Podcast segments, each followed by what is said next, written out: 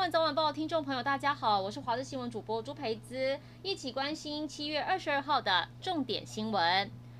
第六号台风烟花逼近台湾，海军苏澳后勤支援指挥部也预备兵力及救灾机具进驻苏澳跟南澳公所，要替防台做准备。冒大雨，海军后勤兵不畏风雨，合力搬运防灾器材。这一次不只是出动六十人兵力，还派出两辆两栖突击车、两辆中型战术轮车、两部工兵车、一部挖土机、四台抽水机等防灾设备跟装具，希望可以超前部署储备。防灾能量，以确保民众安全。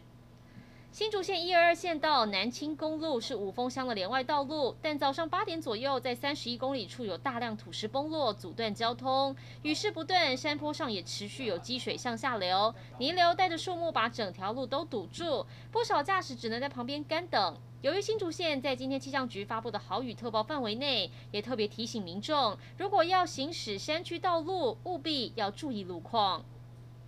高雄市区昨天晚上飘出异味，居民闻到疑似油漆的味道，就怕是瓦斯外泄，连忙报警处理。后来环保局找到异味来源，原来是附近的商务旅馆锅炉用的有机溶剂排到水沟里，还好最后是虚惊一场。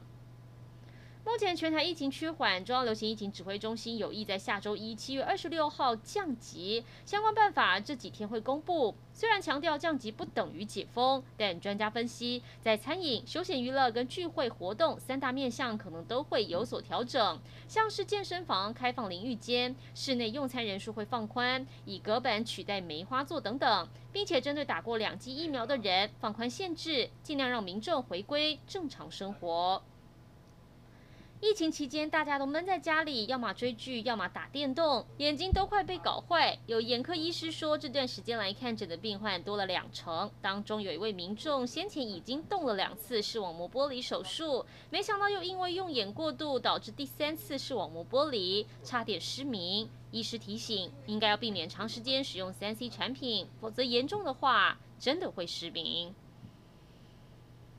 一起来关心天气。今天还是受到台风外围环流影响，北部跟东北部地区持续有一波降雨出现，而且越晚会越明显。注意短延时的强降雨。目前北部山区已经有局部豪雨发生，中南部跟东部地区受到的影响比较小，但是也有局部短暂阵雨或雷雨出现。温度方面，由于云量增多，西部三十一到三十三度，花东地区位在背风侧，温度比较高，有局部三十六度以上温度出现的几率。而烟花逐渐接近琉球南方海面，目前已经发布了海上台风警报。周五、周六的影响会是最剧烈的，其中以北台湾最明显，北部山区可能有局部豪雨以上等级的降雨，之后转西北移动，朝福建、浙江一带登陆。由于它位在季风低压环流内，受到太平洋高压强弱、低压环流或是低压环流内未来发展的热带系统都有影响，路径上还有不确定性，务必要留意天气的最新资讯。